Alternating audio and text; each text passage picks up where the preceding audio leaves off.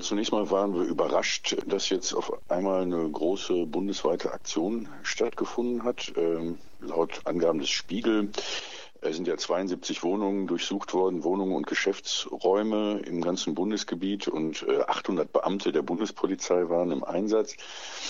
Das äh, begrüßen wir erstmal, dass diese staatliche Untätigkeit ähm, da ihr Ende findet und der Staat sich überhaupt erstmal regt, weil das Gegenteil äh, über die Jahre oder Jahrzehnte der Fall war. Dieser kriminelle oder kriminogene, also verbrechenfördernde Subunternehmersumpf in der Fleischindustrie konnte da äh, jahrelang ungehindert äh, vor sich hin blubbern. Äh, ja, ähm, erstaunlich ist allerdings die Stoßrichtung dieser Razzien. Wir kritisieren ja seit langem, dass es sich bei den sogenannten Werkverträgen in der Leiharbeit um Scheinwerkverträge handelt, dass also da illegale Arbeitnehmerüberlassung äh, in massenhafter Weise stattfindet. Bei Tönnies sollen über acht, äh, bis zu 80 Prozent der Beschäftigten äh, sogenannte Werkvertragsarbeiter sein. Demzufolge würde den Arbeitern dort äh, Equal Pay äh, vorenthalten werden, also Lohnraub. Daraus folgt wiederum äh, Sozialabgaben werden nicht gezahlt, Lohnsteuern werden nicht gezahlt und das sind dann Millionensummen, die da zustande kommen, wenn wir von zigtausenden Leuten und über zehn Jahren dieser Praxis reden. Da müsste meines Erachtens direkt angesetzt werden oder auch bei dem Mietwucher, der sich ähm, da ergibt. Äh, die Leiharbeiter werden dann irgendwelchen äh, Bruchbuden oder auch anderen äh, Objekten einkaserniert und das, der Lohn wird ihm dann wieder abgezogen hintenrum, den sie da zahlen für überhöhte Mieten. Dadurch wird dann der Mindestlohn unterlaufen und so weiter. Da hätte man also ein mannigfaltiges Feld, ganz zu schweigen von Umweltverstößen, Nitrat, Verseuchung, Grundwasser und so weiter. Das ist also ein ähm, ja ein kriminogenes Milieu, wo man an allen möglichen Ecken und Enden ansetzen kann und ansetzen müsste. Und was tut jetzt äh, Innenminister Seehofer, der ja die Bundespolizei befehligt? Er setzt natürlich bei der illegalen Einwanderung an, äh, die Mutter aller Probleme ist die Migration. Äh, das hat uns sehr verwundert. Wir waren auch erstaunt darüber, äh, davon hatten wir bisher noch nichts gehört, dass dort ähm, mit falschen Papieren äh, ausgestattete Leute jetzt außerhalb der EU ange werden in größerem Stil, also aus äh, Georgien, Belarus, äh, Ukraine, Kosovo, äh, berichtet der Spiegel. Ähm, das war uns unklar und umso erstaunlicher, weil ähm, wir dachten immer, ähm, die Elendsregionen Bulgariens und Rumäniens äh, haben also genug ähm, Potenzial, genug äh, Menschen vorrätig, die deren Lage elend genug ist, dass sie für einen Job bei Tönnies angeworben werden können. Ja, so das mal meine grobe Zusammenfassung. Wie ist denn die Situation in Riederbrück? Inwieweit gelang es dort der NDG, Erfolge gegen die Leiharbeit äh, zu erzielen? Oder kann man eigentlich gar nicht davon reden, sondern eigentlich nur von Repressionen seitens Tönnies gegen die Gewerkschafter dort? Ja, die, äh, die sogenannten Werkvertragsarbeiter sind natürlich sehr schwer zu organisieren. Ich ähm, stehe jetzt äh, nicht in besonders engem und direktem Kontakt zu, zu NGG, äh, aber allerdings in einem indirekten, also wir kriegen schon ungefähr mit, was die da machen. Ähm, nach meiner Wahrnehmung ähm, haben die sich äh, äh weitgehend verabschiedet äh, davon, äh, jetzt Werkvertragsarbeiter zu organisieren, sondern solche Kontaktaufnahme ähm, wird dem Projekt Faire Mobilität und ähnlichen Projekten äh, äh, überantwortet. Das sind also äh, so eine Art NGO, die mit äh, Gewerkschafts äh, mit äh, Hilfe gegründet wird, die äh, viel Geld vom äh, EU-Sozialfonds äh, bekommen und gut ausgestattete Posten dann haben von äh, Muttersprachlern und Muttersprachlerinnen, die sich dann äh, ja im Stile von Sozialarbeitern eher oder Streetworkern um die Leute kümmern, die dort aber auch dann ja vor Ort fahren mit Bussen, mit so kleinen mobilen Beratungseinheiten und dann die Leute beraten und auch vor Gericht vertreten. Allerdings allerdings, das würden wir kritisieren, äh, nur in Einzelfällen. Also es ist so eine Einzelfallhilfe, sozialpsychologische Betreuung. Äh, was allerdings nötig wäre, wäre die Leute A zu organisieren und B ähm, ja diesen Schleier des Verschweigens zu lüften, also das heißt auch Protest äh, zu organisieren äh, bis hin zu äh, ja, Streiks oder ähnlichen Aktionen vielleicht in Wohnheimen. Aber diese, das, diesen Fokus haben die überhaupt nicht.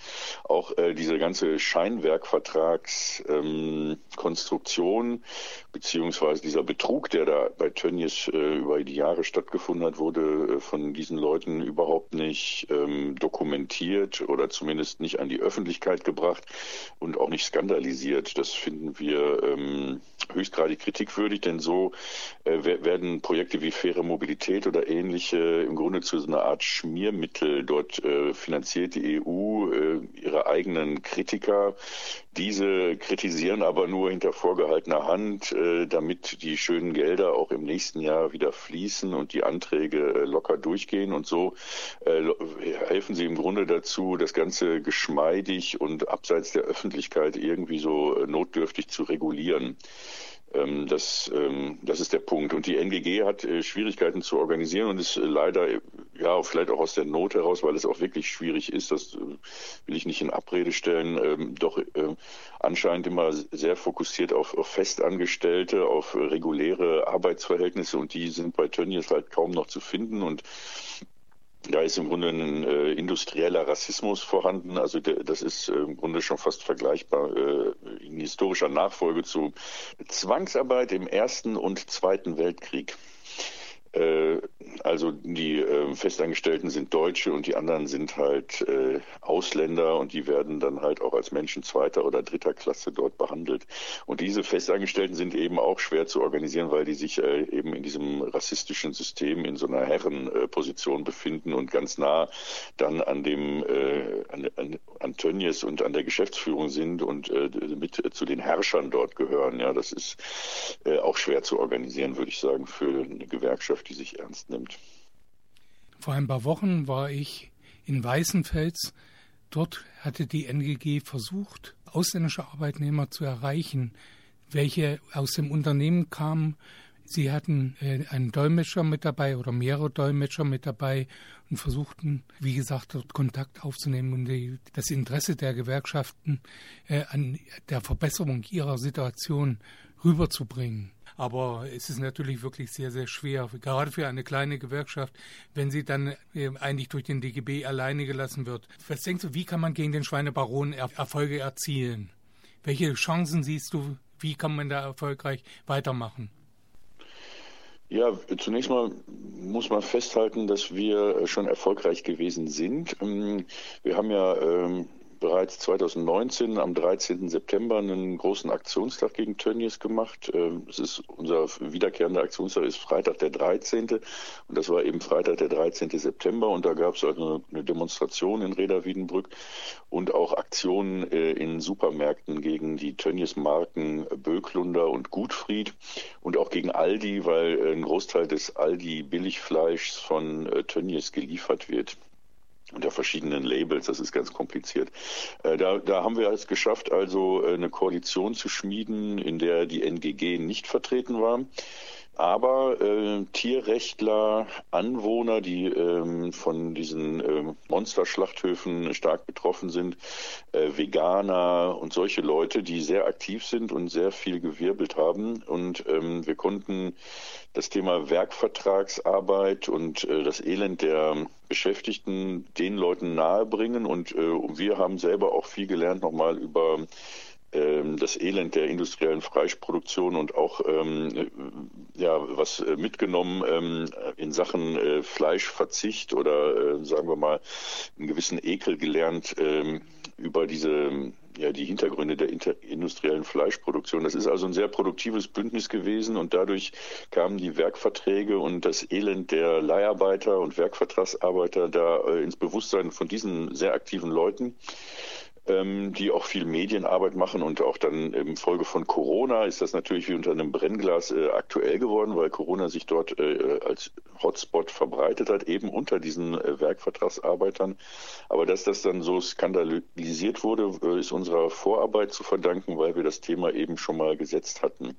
Tönnies ist angeschlagen, auch ungeschickt, ja, äh, poltert dann rum und, und ich halte es gar nicht für unrealistisch, dass dieser Konzern irgendwann zerschlagen wird. Also er ist ja auch in, intern von äh, Erbstreitigkeiten und zerrissen. Zwischen Clemens Tönnies und seinem Neffen Robert Tönnies schwelt da seit äh, Jahren ein Streit. Ja, äh, hat sich um, um Zahlungen schon äh, gegenüber dem Fiskus schon vor zig Jahren rumgedrückt mit Tricksereien und äh, irgendwann wird die Luft jetzt mal eng und äh, möglicherweise es ist gar nicht so unrealistisch, dass er irgendwann auch ins Gefängnis wandert, wie äh, Udi Hoeneß, der ja auch äh, Wurstproduzent ist und ähm, auch Fußballboss ähm, ist beim FC Bayern oder gewesen ist. Ähm, ja, das ist die Perspektive. Also da ähm, äh, arbeiten wir darauf hin, äh, äh, jetzt diesen Mann nicht äh, aus der Schusslinie zu lassen und äh, uns an dessen Fersen zu kleben. Wenn jetzt so jemand ins Gefängnis wandern würde, würde sich natürlich erstmal an der ähm, Produktionsweise nicht grundlegend was ändern. Und es gibt auch nicht nur Tönnies, auch wenn es der mit Abstand größte Fleischproduzent in Deutschland ist, da gibt es auch noch Westfleisch, Vion und andere, die sich an diesem äh, Modell Tönnies orientieren der sich wiederum an amerikanischen US-amerikanischen Vorbildern orientiert.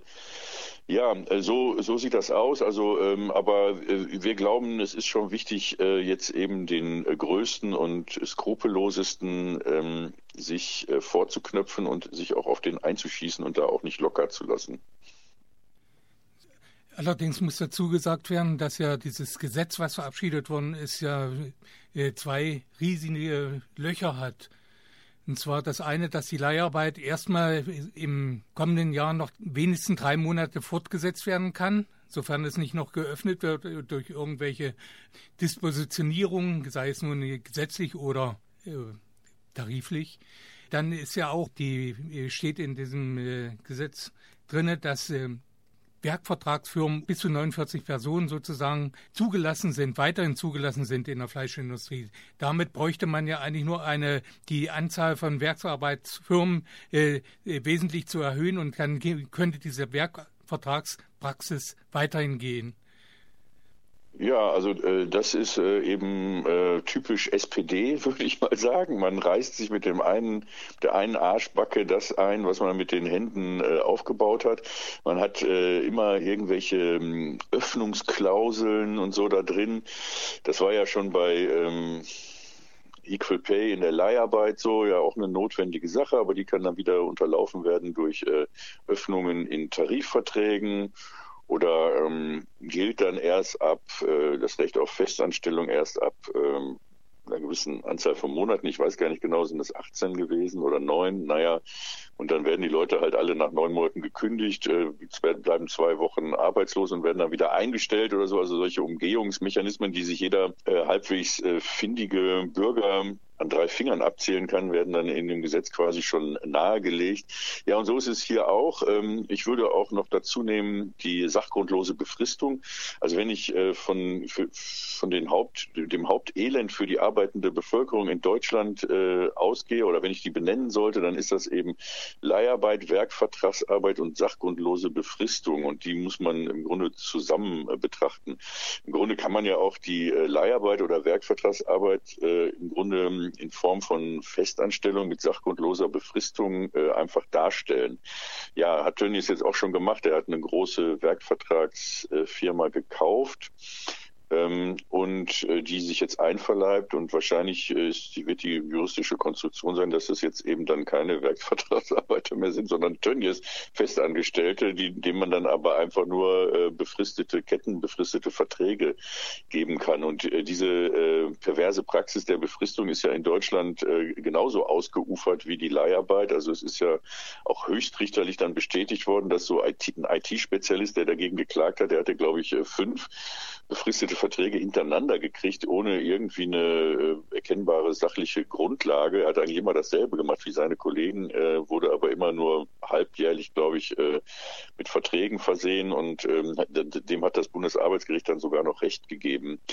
Ähm, ja, und das muss also dringend auch gestoppt werden, sonst äh, lässt sich das alles einfach äh, durch Fassadenschieberei und Umetikettieren äh, so darstellen. Das zweite sind eben diese äh, kleinen Einheiten. Ja, dann gründet Tönnies jetzt halt 15 Firmen, die halt nur 49 Beschäftigte haben. Das ist ja ohnehin der große Trend im Neoliberalismus, so undurchschaubare Firmendickichte aus ähm, Holdings und Subunternehmen und so weiter zu äh, zu konstruieren, meistens auch noch aus äh, Gründen der Steuervermeidung unter der Verschleierung.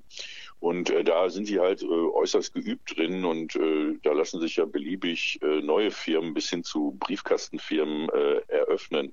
Also das ist auch völlig idiotisch. Ähm, ja, was soll das? Ähm, das ist irgendwie SPD. Das ist einer der Gründe, warum diese Partei auch nicht auf den grünen Zweig kommt, weil äh, das haben die Leute mittlerweile begriffen und äh, man findet das irgendwie äh, einfach nur scheiße, muss ich sagen. Also was soll das? Da hat man, der Vorstoß hier ist erstmal sehr gut von Hubertus Heil, auch mit markigen Worten garniert und dann äh, baut man dann wieder so einen Mist da ein. Äh, das ist einfach nur ärgerlich. Ich gehe davon aus, dass es nicht ein Versehen war, sondern ein äh, volles Programm. Ich meine, immerhin hat ja auch ein Gabriel hat ja dann äh, nach seiner politischen Arbeit dann weitergemacht bei Dönnies als Berater, wenn auch gegen ein etwas kleines Honorar. Ja, das Gesetz ist übrigens noch nicht verabschiedet, sondern das ist in erster Lesung, äh, glaube ich, ähm, äh, befindet sich also in der in der Prozedur. Das ist noch nicht äh, im Bundestag äh, abgestimmt. Da muss ich dich berichtigen. Ja, es ist äh, irgendwie, wenn man die Geschichte der SPD betrachtet, ist es äh, hat es natürlich Kontinuität und manchmal denkt man, das äh, steckt denen irgendwie in den Genen. Aber jetzt kämpft diese Partei ja quasi um ihr Überleben, ist im völligen Niedergang begriffen und man wundert sich jetzt auch als Außenstehender Beobachter schon, ja, was ist denn los mit diesen Leuten? Also das kann man ja schon kaum mit mit ansehen. klar ist das äh, irgendwie gewollt oder so, äh, aber äh, es, es, macht einen ja schon nervös. Also wie kann man so sich selber sabotieren ständig durch, durch solche billigen Tricks, sag ich mal. Äh, ja, aber das ist irgendwie eine typische Sache und das ist dieses typische, ja, wir, wir wollen uns jetzt mal groß aufstellen, aber wir lassen dann wieder so ein Hintertürchen offen und wir sind ja doch nicht so böse und müssen immer noch äh, der Gegenseite auch signalisieren, dass wir da irgendwie äh, geschmeidig und verhandlungsbereit sind. Aber so äh, bringt's das jetzt nicht. Äh, das ist äh, einfach schade.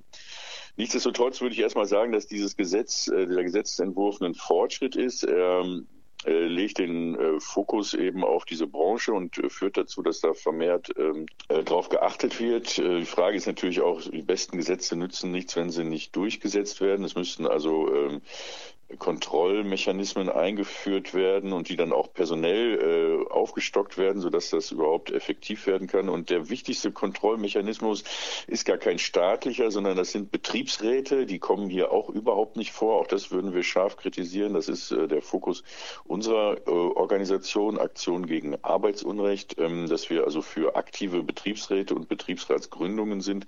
Und das ist eigentlich der Gradmesser für eine demokratische und auch äh, halbwegs soziale sozialverträgliche Arbeitswelt. Der Betriebsrat äh, sorgt dafür als Interessensvertretung der Beschäftigten, äh, dass halt äh, Arbeitsschutzgesetze und solche Dinge eingehalten werden.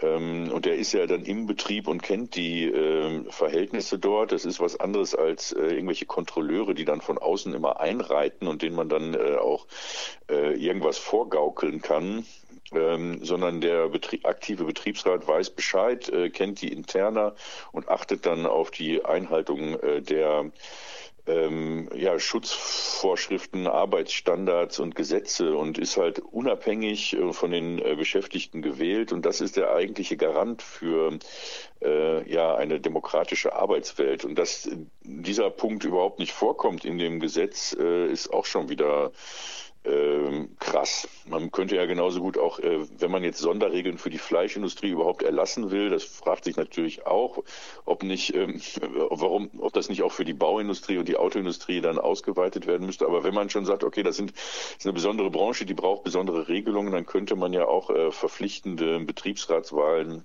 dort auch noch in das Gesetz schreiben.